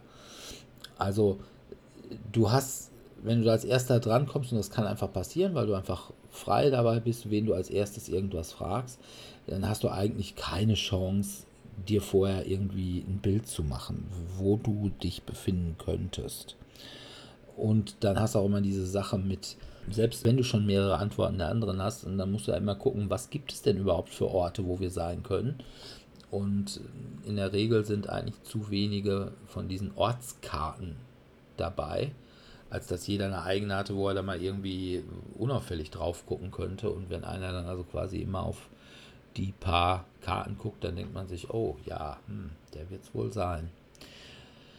Und das hat man hier alles nicht. Man hat im Prinzip einen, der mit einem zusammenspielt und der will, dass man nicht gefunden wird. Und das ist eigentlich wirklich sehr gut. Also ein, ein kleines Spiel, aber es ist hm, ja dieses Agent Undercover System hat das wirklich gut umgesetzt. Hat wieder sehr, sehr schöne Karten, wie also alle äh, Spiele von Alexander Nevsky und von daher kann ich Detective Club eigentlich nur empfehlen. Ist also so ein Spiel, was falls und wenn wir wieder im Kö spielen, ich da sicherlich mal mitbringen werde und was wir da sicherlich öfters mal spielen werden. Mich stresst sowas ja zu sehr. Also das eigentlich gar nicht. Also da würde ich sagen, gut, das ist klar, du hast auch wieder mit, mit Bildern und so, aber ich glaube, dass. Ich habe es ja nur damals einmal Demo auf der Messe gespielt. Aber ich fand es ja. da. Ich meine, ich glaube, ich war da noch nicht mal der Verräter, aber ich glaube, es hat mich dann quasi schon in der Erklärung dann gestresst, dass ich eventuell der Verräter sein könnte. Ja. Aber aus mir unerfindlichen Gründen Metallbox. Aber trotzdem, glaube ich, nicht gar so teuer. Weiß ich nicht, 30 Euro oder sowas. Kann man mal ja. machen. Aber hier, wo du gerade so schön über Metallboxen sprichst. Mir ist noch ein Spiel eingefallen, das ich tatsächlich auch in letzter Zeit häufiger gespielt habe. Es ist auch diesmal nicht ganz so alt wie Dominion Seaside. Es handelt sich um eine digitale Version eines Spiels, das es schon seit längerer Zeit gibt. Und zwar ist es publiziert worden von der Steel Crate Games Corporation, ein amerikanisches Spiel für die Plattformen Android, Microsoft OS X, PlayStation, Linux, Nintendo Switch und Xbox One. Also alles. Für alles. Alles und überall kann gespielt werden. Und es gibt auch noch eine gedruckte Version, wenn man sich das PDF runterlädt und das ausdruckt, dann braucht man auch nicht online gucken. Es handelt sich über ein sehr schönes Spiel, das ich auch über Stellurien kennengelernt habe. Zwar hatte der Martin mir das empfohlen und es ist wirklich lustig. Er hatte zufällig seinen Laptop dabei und dann haben wir das einmal gespielt. Ah. Es heißt Keep Talking and Nobody Explodes. Das kann man tatsächlich sehr, sehr gut zu Corona-Distanzzeiten spielen. Es geht inhaltlich darum, dass man mindestens zu zweit sein muss. Der eine hat die Aufgabe des Bombenentschärfers inne und der andere des Instruktors. Wie der Name schon verrät, der Instruktor hält die Anleitung in der Hand, welcher Draht wo, wie, wann durchgeschnitten werden muss. Und der Entschärfer ist der arme Tropf, der am anderen Ende sitzt mit einer Bombe auf seinem Bildschirm die auch drehen und wenden kann und wo der Timer permanent mitläuft und der halt nach Möglichkeit nicht in die Luft fliegt, weil der Instruktor sitzt ja im Trockenen am anderen Ende und der Bomben zu entschärfende ist derjenige, der dann explodiert. Ich habe es ein paar Mal gespielt mit Kleingruppen. Am besten geht es eigentlich zu maximal vier Personen. Ab danach wird es zu wuselig. Und was sich bei uns als relativ erfolgsversprechend herauskristallisiert hat, ist, das äh, muss ich jetzt nochmal für meine Zuhörer ein bisschen ausholen. An den Bomben sind quasi Minispiele. Minispiele in Form von Rätseln. Beispielsweise ist dort eine Steuereinheit mit möglichen 16 Slots für Drähte in verschiedenen Farben. Und je nachdem, welche Farben überhaupt vorhanden sind und welche Anzahl an Drähten überhaupt vorhanden ist und welche Seriennummer mein Bombenkoffer hat, ist wichtig, welche Reihenfolge ich durchschneide. Es gibt die Bedingung, dass ich manche Drähte nur durchschneiden darf, wenn bei meiner Bombe am Counter eine 0 zu sehen ist, wenn eine 1 zu sehen ist. Ich habe Knöpfe, die ich gedrückt halten muss oder kurz drücken oder lang drücken oder sonstiges. Und ich wollte schon sagen, wie im echten Leben, hat man nur zwei Versuche und danach es Boom. Es ist sehr lustig. Ich habe schon sehr viel Spaß gehabt und ich muss gestehen, meine Erfolgsbilanz ist nicht so berauschend im Vergleich zu den Misserfolgen, aber es haben immer alle gelacht. Vor allem schalten wir den Monitor ein, also sprich auch die Kamera, dass man den anderen sehen kann. Und dann ist das natürlich noch viel unterhaltsamer. Wenn der eine dann immer ständig im Buch blättert, hier ist nichts mit einer Batterie, und sagt, doch, da muss irgendwo eine Anleitung sein, was du tun musst, wenn da zwei Batterien drin sind. Okay. Es ist sehr unterhaltsam. Ich mag das Spiel. Ja, das Spiel ist wirklich, wirklich gut. Aber ich habe es jetzt nur, ich habe es jetzt noch nie über Distanz versucht, sondern immer eben einer hatte einen Laptop oder so und ja, die anderen ja. dann jeweils, ich habe die dann zwei, dreimal ausgedruckt gehabt, hatten dann so eine Mappe vor sich und konnten dann darin blättern. Ja. Ja, also es ist wirklich unterhaltsam. Also das hatte ich auch so gespielt, aber ich muss ehrlich sagen, ich fand es tatsächlich ein bisschen leicht. Ja, also die ersten fand Manche ich auch ja. recht einfach noch. Ja, die, die ersten sind mega entspannt. Also da ist, finde raus, wie die Bombe aussieht, auch vom Handling, bis du weißt, welchen Knopf du drücken musst an deiner Tastatur, dass sich das Ding dreht und und und, dass du die auch von allen Seiten sehen kannst. Aber mit der Zeit nimmt die dann Fahrt auf und dann wird das ganz schön knorke. Also okay. ab, ab Level 4 sind wir regelmäßig explodiert. Auch das Zeitlimit ist dann ja auch ja. recht okay. bestrafend. Ja. Oh, das kann das natürlich stimmt. sein. Ja, gut. Ich habe aber auch noch eins.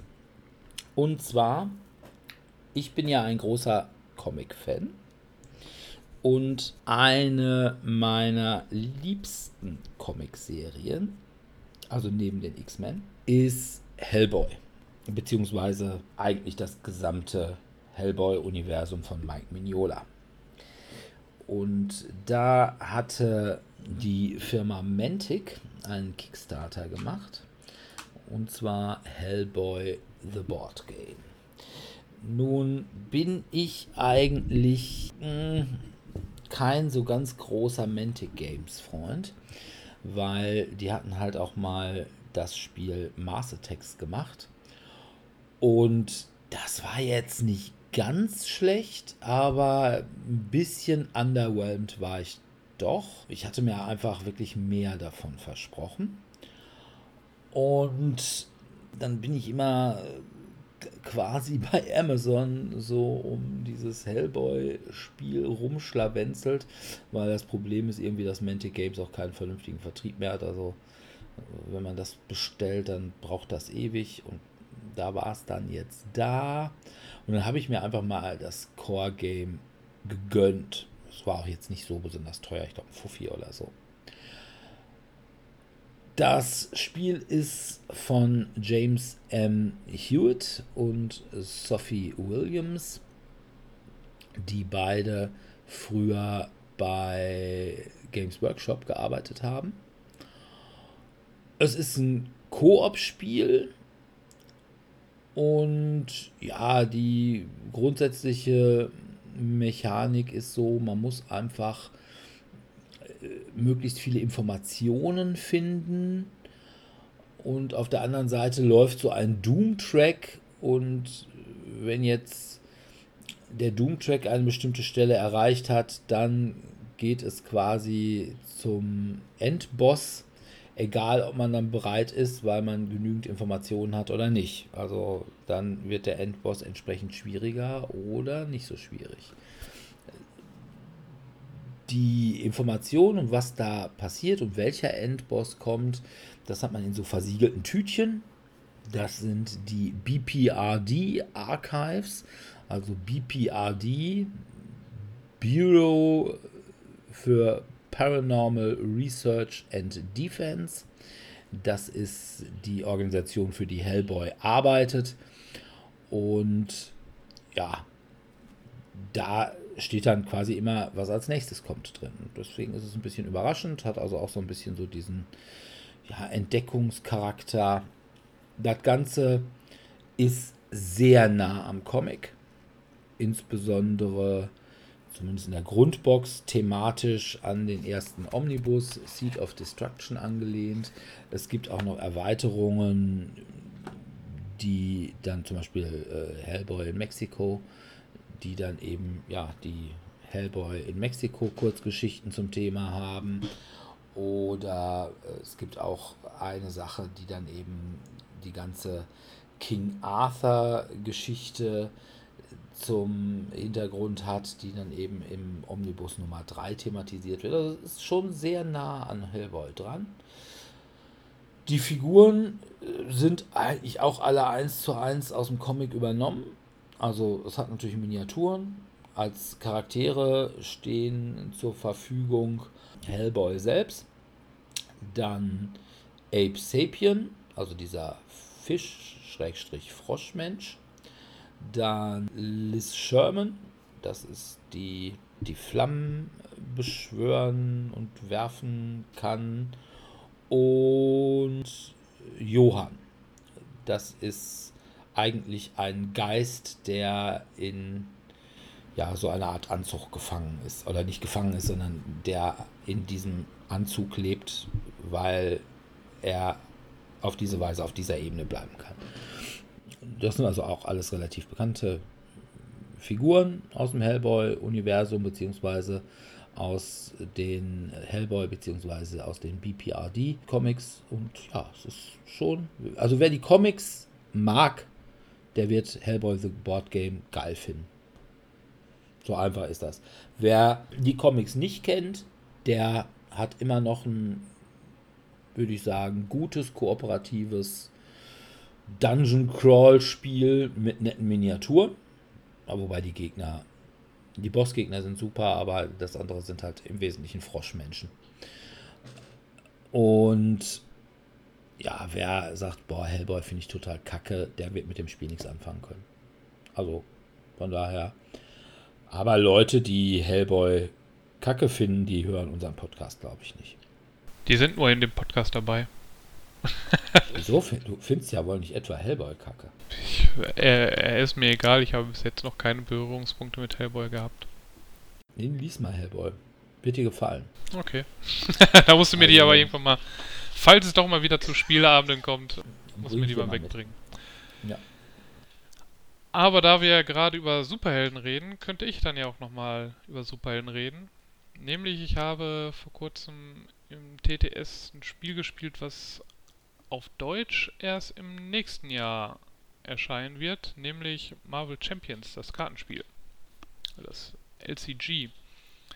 Und da haben wir uns, ich als Captain Marvel und ein Kollege als Spider-Man versucht, Rhino zu besiegen. Ist das richtig? Aha. Rhino. Hm? Ja, Gibt es. gibt es. Haben wir auch nicht geschafft. also es ist halt ein kooperatives, ja, Grunde genommen Deckbuilding-Spiel. Man zieht Karten, links oben steht drauf, wie teuer die sind und unten links hat man eigentlich immer eine Ressource da drauf. Es gibt drei verschiedene Ressourcen, Kraft, Energie und ich glaube sowas wie Intelligenz. Und die kann man dann dafür einsetzen. Also die meisten, denen ist es egal, was für, äh, was für Ressourcen ich verwende. Das heißt, ich werfe einfach, wenn ich jetzt eine Dreierkarte spielen möchte, muss ich drei Karten abwerfen.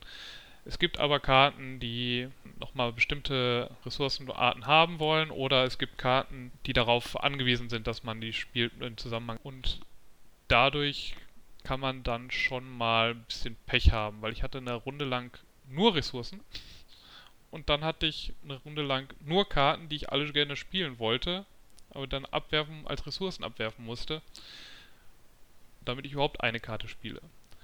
Ah, also quasi so das Problem, was man bei Magic auch hat, Ja. wenn man am Anfang nur Monster hat, aber keine einzige Landschaftskarte. Genau. Und ja, das kann passieren. Also man hat eben zwei Aufgaben. Man muss den Boss halt besiegen durch Angriffe.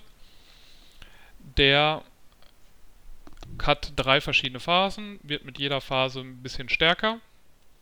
Also wenn man ihn äh, zum ersten Mal irgendwie auf null Lebenspunkte gebracht hat, geht er dann in die zweite Phase und macht dann noch mehr Schaden.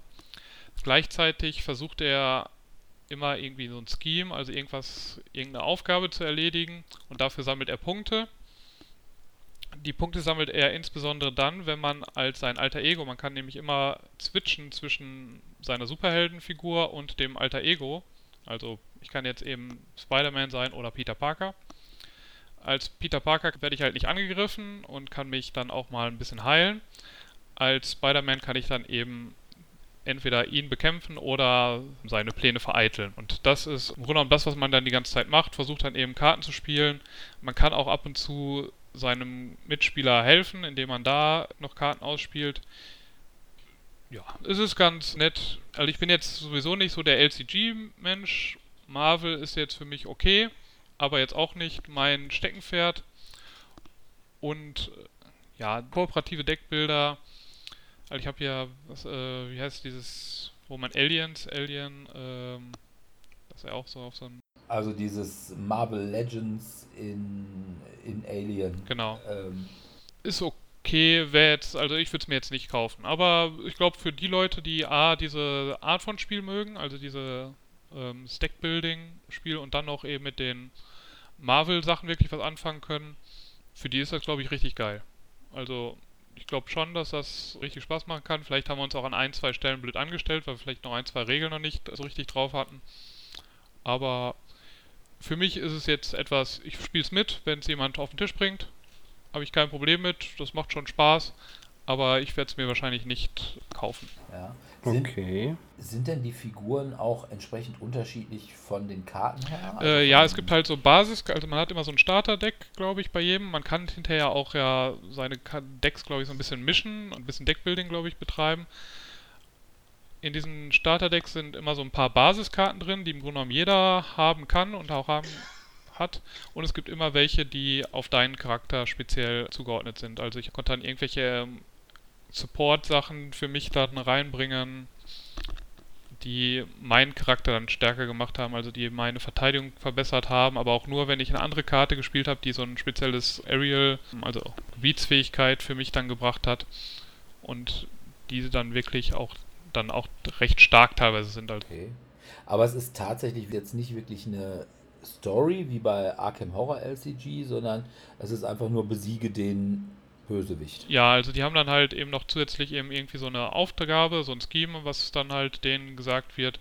Das ist so halt so Minimal-Story. Also jetzt unser, der Rhino wollte hier irgendwo einbrechen, um, ich weiß gar nicht, wie diese, irgendeinen Stoff dann zu klauen. Ich weiß nicht, wodurch wird, wird er durch irgendwas stärker oder sowas? Boah, weiß ich nicht. Ich bin nicht so der Avengers-Fan. Ja. Also von daher, ich kenne Rhino, aber ich wüsste jetzt nicht, was der. Ja, der wollte irgendwas halt haben und darauf hat er dann geplant. Und das ist aber so richtig storymäßig ist es jetzt nicht. Also da ist jetzt keine riesen Story dann dabei gewesen. Das finde ich eigentlich schade. Ich hatte mir so ein bisschen mehr davon erhofft, sodass ich quasi dachte, ach, das wäre geil, wenn das entweder so ein Arkham Horror LCG oder auch Lord of the Rings LCG wäre, nur eben im Marvel-Universum. Aber nach dem, was ich da gehört hatte, hatte ich schon so ein bisschen die Befürchtung, dass dem nicht so wäre. Ja, und dann hat es halt eben den Nachteil, das sind halt die Avengers im Wesentlichen, ne? Also ja. Captain America, ich weiß gar nicht, Thor, glaube ich, ne? Spider-Man und Black Widow in der Grundbox, irgendwie sowas. Ja, und dann gab ja, ich glaube Black ich muss jetzt gerade mal überlegen. Oh, Black natürlich Captain. Captain Marvel und äh, hier Black Panther, die muss halt jetzt im Moment auch immer dabei haben. Also ich hatte jetzt, glaube ich, Hawkeye und noch jemanden als Alliierten. Ich weiß gar nicht, vielleicht kommen die ja. dann nochmal als eigenständige Helden irgendwann raus. Ich glaube, die haben jetzt auch.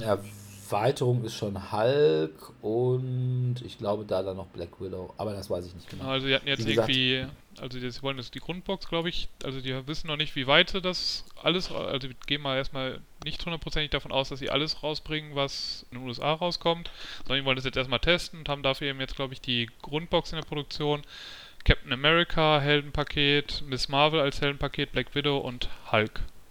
Das sind die, die, die ich als. Miss Marple verstanden. Dann dachte ich, was ist das denn Miss bitte Marvel. ein krasses Heldenmix mit Miss Marple? Das wäre dann. Und dann so, nein, Miss Marple! Meinst du okay, Miss ja. Marvel oder Captain Marvel? Miss Marvel steht hier. Also ich dachte Mrs. Marple. Also die, die kleine Inderin. Kann sein. Ich, ich dachte, die alte Dame Ich bin jetzt nur gerade bei asmo.de auf ah, der okay. News-Seite und da steht halt im Frühjahr darf man sich auf das Grundspiel und die dazugehörigen ersten Erweiterungen freuen. Da ist eben Captain America, Mrs. Marvel, Black Widow und Hulk. Ja, okay. Nee, gut. Aber immer noch keine X-Men. Von daher ist das jetzt irgendwie bei mir, steht es nicht ganz oben auf der Liste. Aber naja, kommt ja jetzt demnächst ein X-Men-Spiel bei FFG raus. Hatte ich heute gesehen in der GenCon Preview und die haben ja auch jetzt so eine Online GenCon gemacht und da hat FFG schon berichtet, was demnächst kommt. Und da war dann ich auch ein X-Men-Spiel, allerdings mit Papp-Standys. Anstelle von Miniaturen, wo ich gesagt habe, nee, bitte, nein, nicht. Und das auch noch so die 90er X-Men, also Ah, ja, naja, gut, ich bis, der X ist X-Men, nicht? Also man, als X-Men-Fan ist man ja schon mit wenig zufrieden. Aber da hätte ich echt gedacht, das wäre so schön gewesen. Und angesagt haben sie, dass wohl Descent 3 rauskommt. Allerdings haben sie nichts Neues. Ja, allerdings haben sie nichts Neues angekündigt für Willen des Wahnsinns, sodass ich fürchte, dass Willen des Wahnsinns bei FFG tot ist. Also sie haben nur irgendwie eine Erweiterung für das doofe Herr der Ringe Spiel angekündigt. Ich meine, es hat ja jetzt erstmal auch zig Erweiterungen. Vielleicht bringen sie dann in ein, zwei Jahren nochmal dann Willen des Wahnsinns dritte Edition raus. Das ist ja, wobei ich irgendwann wird Willen des Wahnsinns dritte Edition rauskommen, aber es wäre zumindest ganz schön, wenn sie irgendwelche, weiß ich nicht, zumindest irgendwelche Abenteuer von mir aus als DLC rausbringen würden. Das wäre ja schon mal, das würde mich ja schon mal glücklich machen. Vor allem, das ist ja eigentlich ja gar nicht wahrscheinlich so aufwendig. Also ich meine, das ist vor allem, wenn man jetzt eben mal einmal die Struktur hat, aber vielleicht konzentrieren sich jetzt gerade wirklich erstmal dann auf die Herr der Ringe weil das jetzt gerade eben neuer ist und vielleicht jetzt gerade mehr Leute spielen. Ja. Naja. Ja gut, dann sind wir soweit durch. Ja, dann bedanken wir uns wie immer bei unseren Zuhörern fürs Zuhören und hoffen, dass vielleicht bei den Spielen auch was dabei war, was euch interessiert oder von dem ihr jetzt fürchterlich abgeschreckt seid und es auf diese Weise dann verhindert, dass ihr gutes Geld ausgebt. Ja, wir würden uns freuen, wenn ihr in zwei Wochen wieder reinhört und wir sind immer noch nicht dazu gekommen, endlich mal eine längere Liste mit Themen zu machen. Das heißt, wir wissen auch dieses Mal nicht, was wir in zwei Wochen für ein Thema haben werden. Also, lasst euch überraschen. Genau. Und ja, wenn ihr mit uns spielen wollt, dann könnt ihr das eventuell vielleicht sogar in absehbarer Zeit, wobei ich fürchte, dass die zweite Welle das noch ein bisschen hinauszögern wird. Mittwochs und Donnerstags im Wechsel im Tellurien in Dortmund-Eichlinghofen oder jeden ersten Dienstag im Monat im Cabaret Kö in Dortmund-Hörde.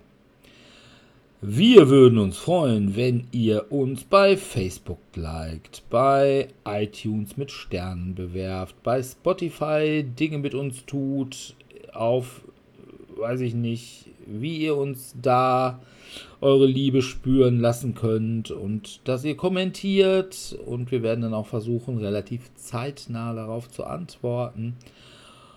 Und ansonsten würde ich sagen, wir verabschieden uns und sagen bis zum nächsten Mal und verbleiben an dieser Stelle mit einem freundlichen Tschüss. Ciao, ciao. Tschüss.